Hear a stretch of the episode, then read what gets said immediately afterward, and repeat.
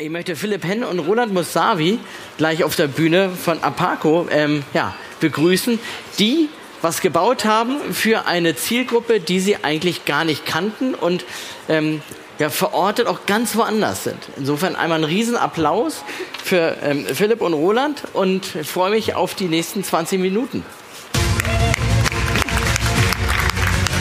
Setzt euch am besten dahin. Genau, dahin ist das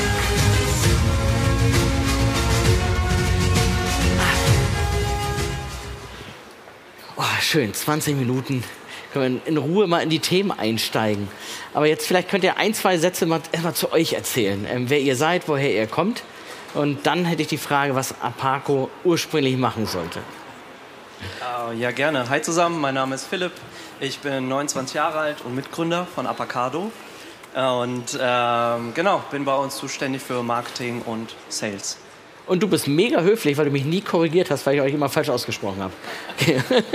Ja, wir haben schon die, die wildesten äh, Formen unseres Namens gehört, deshalb äh, sehen wir da so ein bisschen drüber hinweg. Super, danke. Genau, ganz kurz zu mir. Hören? Perfekt. Ja. Ähm, Roland Musavi, ähm, 26 Jahre alt und ähm, habe als Background BWL studiert und bin jetzt im Unternehmen hauptsächlich für Produkt, Finanzen, Strategie verantwortlich. Wie viel Mobilitäts-Apps hast du auf deinem Handy? Gute Frage. Was zählt dann als, als äh, Mobilitäts-App? Du hast einen Kollegen, der 24 Jahre alt ist, darüber fragen. Er hat mehr als 10.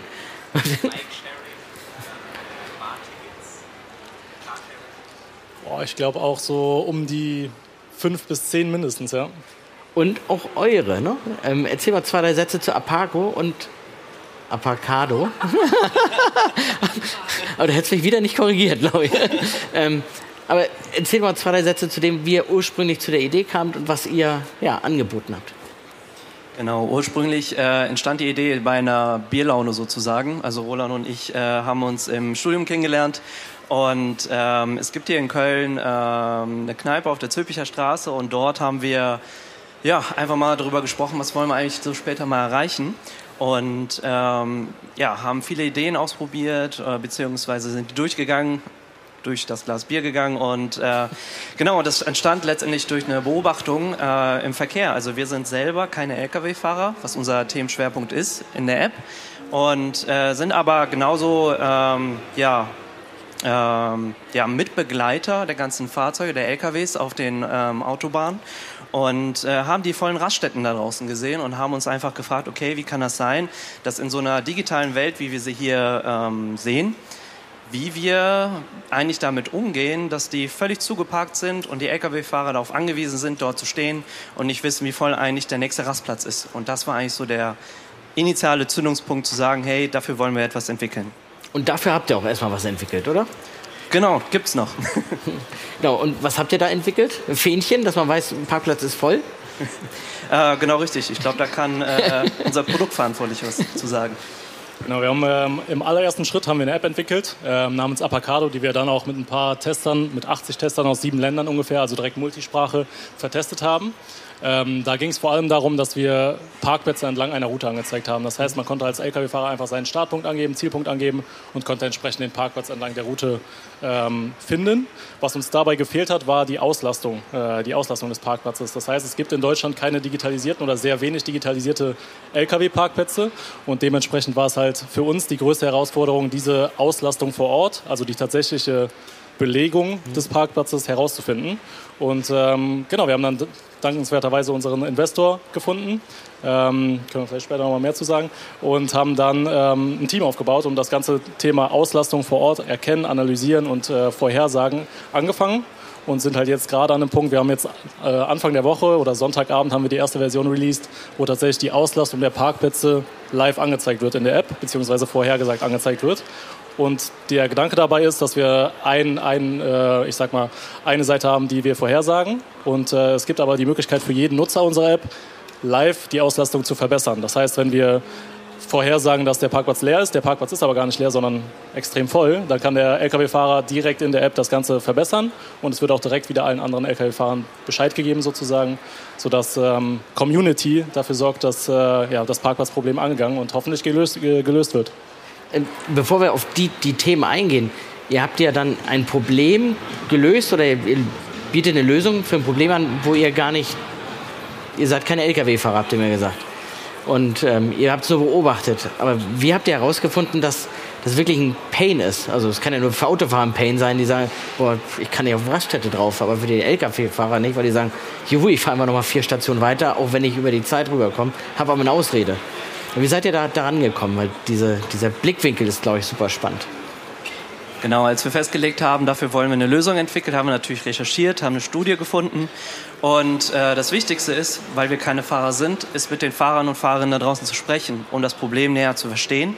Und ähm, dann sind wir da hingegangen und haben einfach eine Umfrage gemacht und haben diese Umfrage gepusht durch Influencer-Marketing. Also es gibt eine Influencerin, es gibt ja auch die Sendung Trucker Babes. Und äh, die haben wir einfach mal gefragt, mit der eine Stunde telefoniert, ob sie unsere ja, Mission unterstützen möchte. Und das hat sie dann gemacht zur besten Sendezeit, sonntags um 19 Uhr. Und genau, da hatten wir dann innerhalb von, ich glaube, zwei Tagen war das 600 ausgefüllte Fragebögen. Also ein Traum eines jeden Studenten, der mal eine Bachelorarbeit geschrieben hat. ähm, aber genau, das war eigentlich so der Schritt, wo wir richtig viel Input bekommen haben. Und das ist super, super wichtig. Und der Punkt, das hört sich so leicht an. Ne? Jetzt haben wir ganz viel Feedback bekommen, wir haben eine Influencerin gefragt, wir haben alles easy peasy.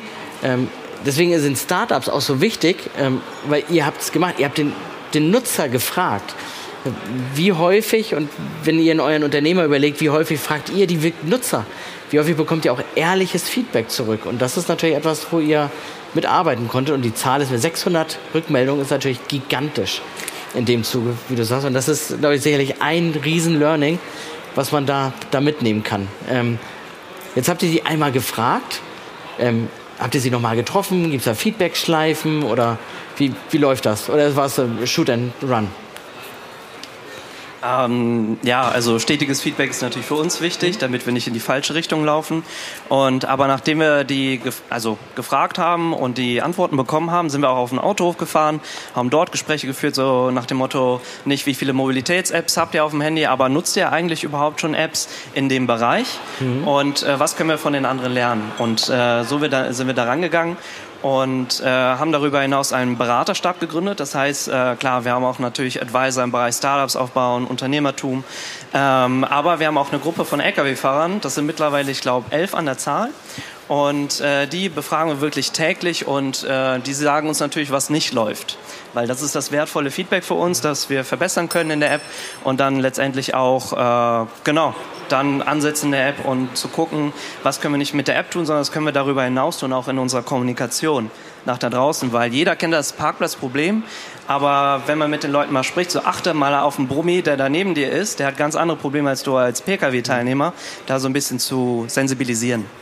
Und also jetzt Feedback-Schleifen, ihr baut was ein. Roland hat gesagt, ihr habt am Sonntag deployed, also was live gestellt. Macht ihr es immer sonntags? Äh, nee, tatsächlich. Ich weiß gar nicht, warum wir dieses Mal Sonntag gewählt haben. Ich glaube, damit wir Montag direkt wieder die, die Bugs fixen können. Äh, in jedem Deployment gibt es auch immer Bugs. Äh, jeder, jeder Entwickler kennt das. Ähm, das war jetzt einfach die 1.7er Version. Hört sich erstmal random an, aber tatsächlich ist es für uns das Ziel, irgendwie mit der zweiten Version wieder ein größeres äh, Release zu machen, wieder neue Funktionen, wieder neue Funktionen mit reinzubringen und so weiter. Und ähm, ja, für uns war das halt ein großer Schritt, weil es das erste Mal war, dass wir dieses Thema Auslastung und Auslastungsvorhersage wirklich mit aktiv in den Vordergrund gerückt haben in der App. Und für uns war es halt so ein Learning, was wir halt ähm, gehabt haben, gerade im letzten Jahr, ähm, dass wir uns ja, fokussieren müssen auf gewisse Themen. Und das war jetzt unser Thema, worauf wir uns fokussiert haben und dementsprechend genau unser, unser Release-Tag am Sonntag war tatsächlich random, muss ich echt sagen. Ja, ich, ich hatte jetzt vermutet, ihr sagt, weil Sonntag wird weniger gefahren, deswegen Fahrverbot, also auf jeden Fall in Deutschland, ihr seid ja noch in sechs anderen Ländern. Jetzt vermutet, das wäre der Grund gewesen, aber es war random dann. Ja, war tatsächlich random, weil auch sonntags sind ein paar, also gerade sonntags stehen ja auch äh, viele, viele Lkw-Fahrer, gerade aus dem Osten, stehen auf den Parkplätzen mhm. und ähm, gucken sich halt trotzdem die App an. Ähm, und genau deswegen war es jetzt kein, kein spezieller Tag. Ne. Wie, wie bekommt ihr denn die Auslastungsplanung oder die Auslastungsanzeige hin? Also Würfelt ihr und erwartet dann Feedback? nee, Spaß. Ähm, genau, wir würfeln grundsätzlich. äh, nee, wir haben äh, tatsächlich ein Verfahren entwickelt, wo, mit, äh, wo wir anhand von Big Data und Machine Learning Verfahren äh, Daten der Historie analysieren, in die Zukunft adaptieren und dementsprechend vorhersagen können. Momentan ist es vor allem äh, historische Auslastung, die wir analysieren und dementsprechend dann in der App anzeigen. Ähm, und das halt jetzt gekoppelt mit den Learnings, die wir aus dem Feedback der, der Fahrer bekommen. Ähm, ist es halt ein sehr, sehr ja, ich sag mal, powerful Tool, um da eine sehr genaue äh, Anzeige darüber zu, zu ähm, geben, wie voll der Parkplatz gerade ist. Und wir sind teilweise echt selber überrascht davon, wie genau die Daten sind und sind äh, teilweise so, also ja, ist auf jeden Fall cool zu sehen. Und äh, ein bisschen so wie bei Google Maps, wenn ich sage, ich fahre dann übermorgen von hier nach Düsseldorf ähm, und sehe dann an, dass morgens der Stau ist und wo. Genau, genau. Also so eine Prediction. Ziemlich genau so. Ziemlich genau so. Mhm. Prediction, ähm, zu welcher Zeit ist der Parkplatz, wird der Parkplatz voll, zu welcher Zeit ist der Parkplatz noch leer. Aktuell haben wir es halt einfach nur auf den aktuellen Zeitpunkt ähm, ausgelegt. Das heißt, mhm. wenn man jetzt in die App reingeht, sieht man verschiedene, verschiedenfarbige Marker in der App und kann dementsprechend durch Farbcodes erkennen, wie voll ist der Parkplatz oder wie leer ist der Parkplatz äh, optimalerweise. Und das erweitern wir halt jetzt Stück für Stück, dass man auch Vorhersagen bekommt, wenn ich heute Abend um 18 Uhr am Parkplatz äh, Frechen-Mundorf ankomme, ähm, wie voll wird dieser Autohof sein?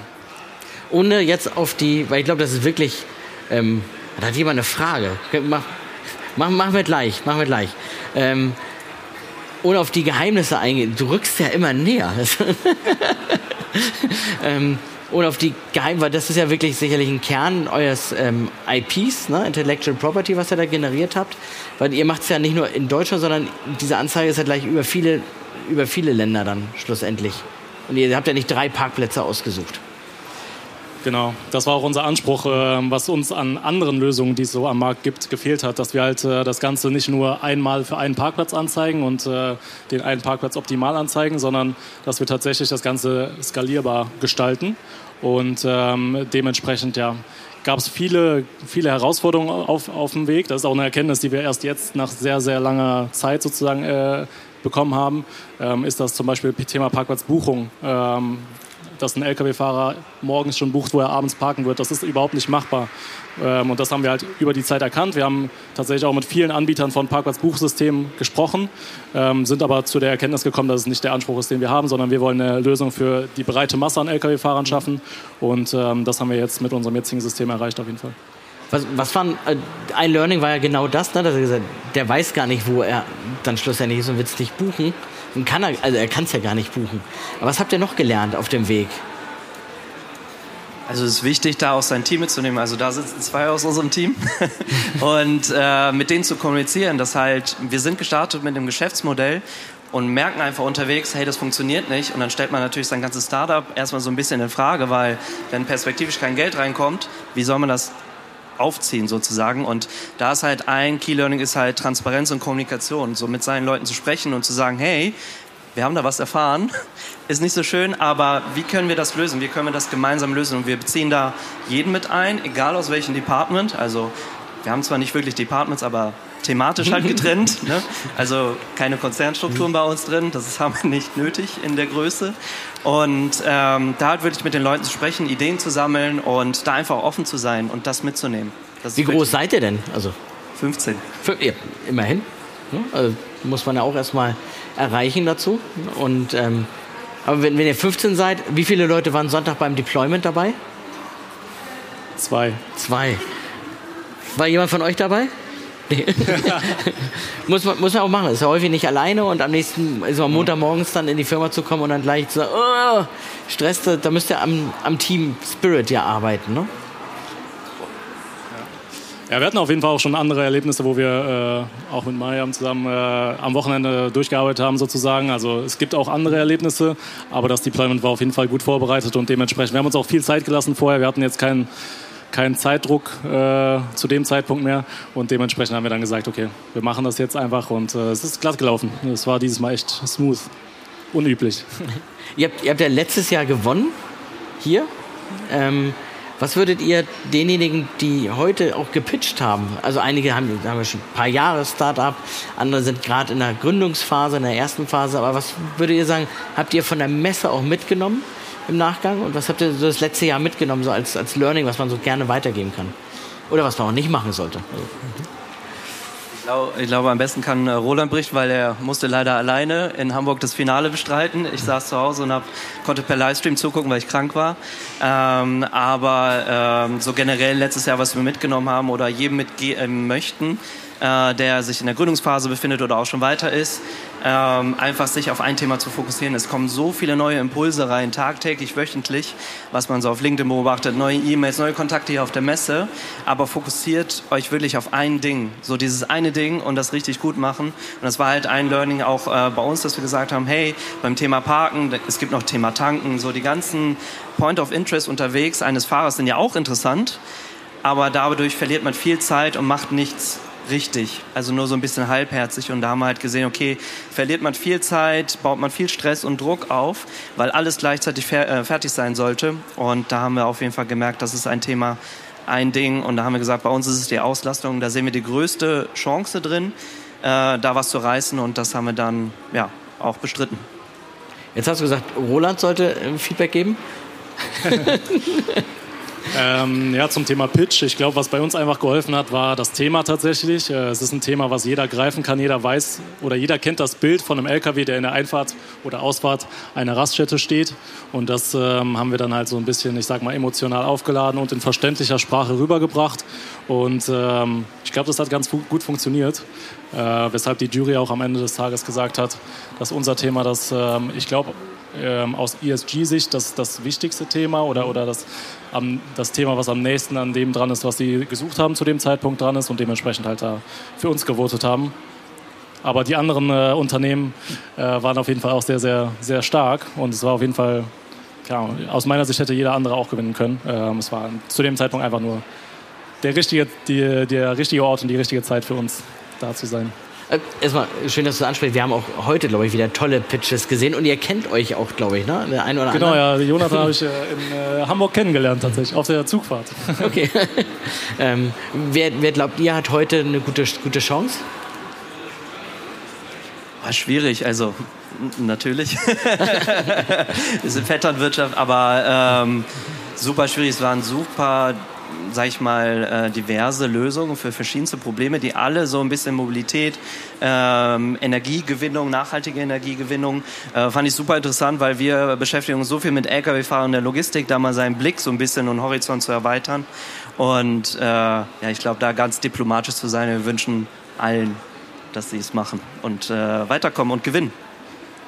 Das war sehr diplomatisch. Jetzt hat Jonathan ist ja quasi nach vorne gesprintet. Vielleicht haben wir noch ein Mikrofon. Ähm, magst du ihm einmal das Mikrofon geben? Du hast eine Frage, Jonathan. Vielleicht hat noch der ein oder andere eine andere Frage. Binden wir das mit ein. Ja, erstmal vielen Dank äh, für die spannende Information. Ich glaube, ihr habt es schon halb beantwortet, weil meine erste Idee war dann direkt, ähm, wie es aus mit Bewertungen von, keine Ahnung, äh, Infrastruktur, also wie, wie sauber sind die Toiletten, gibt es dort gute Duschen und so. Aber das haben sicher schon tausend Leute euch ge gefeedbackt und äh, der Fokus ist wahrscheinlich nicht darauf. Doch, doch, das haben wir auch mit drin. Also das, äh, das war so aus unserer Sicht als selbstverständlich, deswegen haben wir es nicht mehr genannt. Äh, das ist natürlich der erste Schritt, tatsächlich erstmal die, die Meta oder die Stammdaten oder die Standarddaten, sage ich mal, zu pflegen und reinzubringen. Und äh, die müssen natürlich auch regelmäßig gefeedbackt werden, weil man kennt auch die Baustellen von der Autobahn, die regelmäßig entstehen und auch wieder ganz schnell ja, okay, nicht so schnell, aber auch wieder entfernt werden teilweise. Ähm, und dementsprechend ähm, haben wir das auch mit drin. Ja, das ist so die Grundlage. Und äh, Auslastung ist jetzt nur das extra. Die dynamischen Daten, die jetzt gerade mit reinkommen, ähm, ist, was wir, was wir jetzt gerade neu mit reingebracht haben. Das heißt, es ist auch ein Anreiz für die ähm, Parkplatzbereitsteller, dass sie äh, den Parkplatz gut, gut, hinter, also gut bereitstellen, dass sie viele Leute anziehen, die dann dort buchen, oder? Ja, wünschenswerterweise ja. Ähm, auf der anderen Seite, es gibt halt keine Alternativen und äh, das kennen, wissen sie leider auch, die, die entsprechenden Leute. Man kennt die Preise auf der Autobahn, auf den Raststätten und äh, daran sieht man ja, dass sie da eine ganz komfortable Situation haben und dementsprechend nicht sehr viel dafür tun, sozusagen die, da was dran zu ändern. Cool, vielen Dank euch. Hat denn noch jemand eine Frage, wo wir gerade in der Fragerunde sind? Super ihr das Ganze marketingmäßig aufzieht, also wie ihr die potenziellen NutzerInnen, also die Lkw-FahrerInnen eigentlich erreicht. Also wo sind da die Touchpoints? Geht ihr direkt an die Raststätten, macht ihr da Werbung oder wie sieht das aus? Ähm, primär tatsächlich online. Also wenn wir jede Raststätte einmal abfahren würden, ich glaube, das kostet zu viel Zeit und dann haben wir keine Zeit mehr für App-Entwicklung. Ähm, aber tatsächlich Social-Media-Kanäle haben wir für uns gefunden, weil die anderen Lösungen, die halt Lkw-Fahrer auch berühren, zum Beispiel nutzen ja auch schon andere Apps unterwegs im Truck, ähm, die gehen halt alle über den Spediteur und keiner spricht direkt mit den Fahrern und haben gesagt, okay, bingo, äh, marketingmäßig ist das super als Kommunikationskanal, deshalb sprechen wir direkt mit den Fahrern über Social Media. Und äh, TikTok haben wir einfach mal ausprobiert für uns, ob das funktioniert. Und äh, haben es selber, also in der Startup-Manier einfach alles selber gemacht. Und äh, schaffen es so langsam da auch ein bisschen Gehör zu finden. Und auch der Beraterstab, also über unsere WhatsApp-Gruppe da den direkten Kanal zu haben und äh, das stoßen wir auf, äh, sag ich mal, auf offene Ohren, was natürlich sehr, sehr schön für uns ist. So ein Zeichen auch der Wertschätzung gegenüber den Fahrern, denen einfach zuzuhören. Und äh, wir sind halt, oder unser Team, keiner von uns ist Lkw-Fahrer, wie wir schon gesagt haben, aber dass wir denen als Außenstehende einfach zuhören und mit ihrem Feedback etwas entwickeln, ähm, das empfinden die sehr, sehr wertschätzend, was die halt häufig im Alltag nicht bekommen. Und das ist halt eine super coole Kommunikation und macht auch Spaß, in die Richtung zu kommunizieren. Cool, danke. Gibt es noch eine Frage? Ja, magst du einmal weiterreichen? Danke. Ja, ähm, auf jeden Fall spannende Lösung für, für ein Problem, was man kennt. Ähm, die Frage, die ich mir stelle, ist, wie verdient ihr oder wo, wo ist die Quelle, wo ihr reinbekommt? Also ihr habt gesagt, ihr habt einen Investor, ähm, aber muss ja irgendwie eine Revenue geben. Wo, also wo kommt es? Ja. Wo kommt die Kohle her? Wo kommt die Kohle her?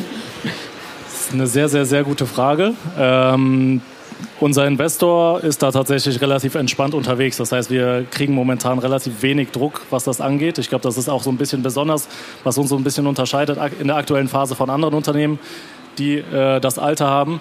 Ähm, und äh, insgesamt, um deine Frage zu beantworten, es gibt unendlich viele Möglichkeiten, das Ganze langfristig zu vermarkten äh, oder, oder äh, zu kommerzialisieren, beziehungsweise damit äh, Umsätze zu fahren sobald man eine Gruppe von Menschen zusammen hat äh, in, auf einer Plattform, gibt es immer unendlich viele Möglichkeiten. Ähm, wir fokussieren uns dabei aber momentan tatsächlich darauf, mit dem Purpose, den wir kreieren mit unserer App, ähm, auch den, die, äh, ich sag mal, den, den äh, Mehrwert bzw den Revenue Stream relativ nah an den Mehrwert zu äh, bringen, den, den wir bieten und dementsprechend halt ähm, mit dem, was wir tun, mit dem Mehrwert, den wir bieten, auch Geld zu verdienen und dementsprechend den Transportunternehmer da ähm, ja, zur Kasse zu bitten langfristig, weil wir nicht nur seinem Fahrer Stress einsparen, sondern auch dem Transportunternehmer unnötige Umwege einsparen und dementsprechend halt da auch ein Stück vom Kuchen haben wollen. Super. Hat noch jemand eine Frage dazu? Wer ist denn der Investor, dessen Name ihr noch nicht genannt habt. Ist das geheim? Äh, nee, ich glaube, im Handelsregister kann man es lesen, aber ähm, genau, das ist der Jens Thiermann, der Gründer der Firma Timocom. Deshalb für uns war es wichtig, da auch jemanden zu haben, der das Problem, was wir lösen wollen, versteht. Und unser Investor fällt selber noch LKW. Und ähm, genau, er als Gründer der Timocom, das ist die führende Frachtenbörse in Europa. Das heißt auch sehr, sehr nah an dem Thema. Haben wir da jemanden, der nicht nur uns finanziell äh, versorgt, sondern auch mit anderen Ressourcen, mit Netzwerk, mit Know-how, weil wir natürlich natürlich auch erstmal viel lernen mussten, äh, was in der Logistik äh, wichtig ist und was weniger wichtig ist und was wir besser ansprechen sollen und äh, was nicht. Super. Erstmal herzlichen Dank. Ich gucke nochmal in die Runde, ob es noch eine Frage gibt. Ihr seid ja hier sicherlich auch nochmal während der Preisverleihung, seid ihr noch da und beim Fragenhagel. Insofern, wenn noch Fragen da sind, ähm, gerne dann an euch beide, an Philipp und Roland. Ich möchte mich herzlich bedanken, dass ihr hier ähm, die Insights rausgegeben habt. Mega spannend. Ähm, Wahnsinn, was ihr auf die Beine gestellt habt dazu und die Insights geteilt habt. Und das ist ein riesen, riesen Applaus wert erstmal. Danke. Vielen Dank. So, es geht auch gleich weiter mit den sechs Finalisten. Wir bauen hier gleich noch mal ein bisschen um. Und ja, insofern haben wir 30 Sekunden kurze Switchpause. Danke nochmal euch und danke, dass ihr so lange hier schon mal geblieben seid. Es sind ja fast schon drei, äh, zwei Stunden. Das ist auf den Bänken ähm, wahrscheinlich ganz so bequem wie hier auf den Sesseln. Insofern da auch schon mal danke für euch. Das scheint ja interessant zu sein, was ihr erzählt. Danke.